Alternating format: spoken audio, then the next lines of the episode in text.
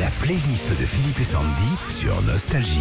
Et toute la semaine aussi, vous repérez le double tube d'Elton John. Vous nous appelez 39 37 pour assister à son ultime concert en France le 27 juin à Paris. Voici la playlist de vos tubes préférés d'Elton John. Daniel de Villefranche-sur-Saône.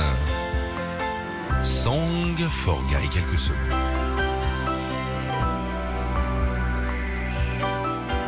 Sortie en 78, cette chanson a la particularité d'être quasiment instrumentale. Elle ne possède qu'une seule phrase sur les 6 minutes de la chanson. Il dit quoi à un moment Hello.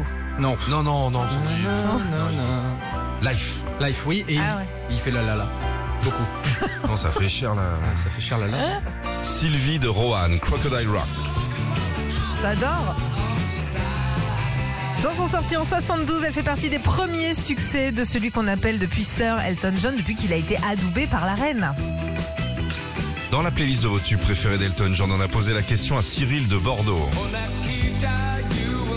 Splendide, ça c'est les années 80. 85 même, cette chanson parle d'un amour pendant la guerre froide. Pour info, la guitare c'est Nick Kershaw et dans les chœurs, George Michael. Eh ouais. Connais du monde celui-là hein Johanna de Compiègne.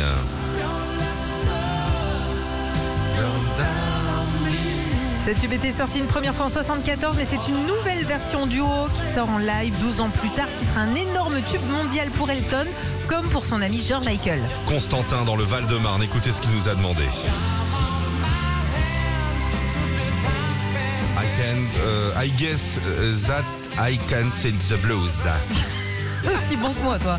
Sorti en 83, ce tube est un carton dans son pays d'origine, l'Angleterre. Et si vous ne le connaissez pas, bah, vous pourrez l'entendre si vous gagnez vos places pour son ultime concert. Il fait partie de la setlist. Voilà, c'est ce qu'il dit. Franck de Narbonne. Blue Eyes. C'est sorti en 82. Cette chanson est enregistrée au studio euh, Montserrat dans les Antilles françaises. C'est une dédicace à Elisabeth Taylor. Blue Eyes. Marie-Christine de Nantes pour terminer The One. C'est extrait de son album éponyme.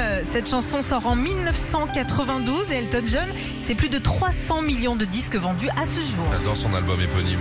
Éponyme dans les arènes de Nîmes. Retrouvez Philippe et Sandy, 6h-9h sur Nostalgie.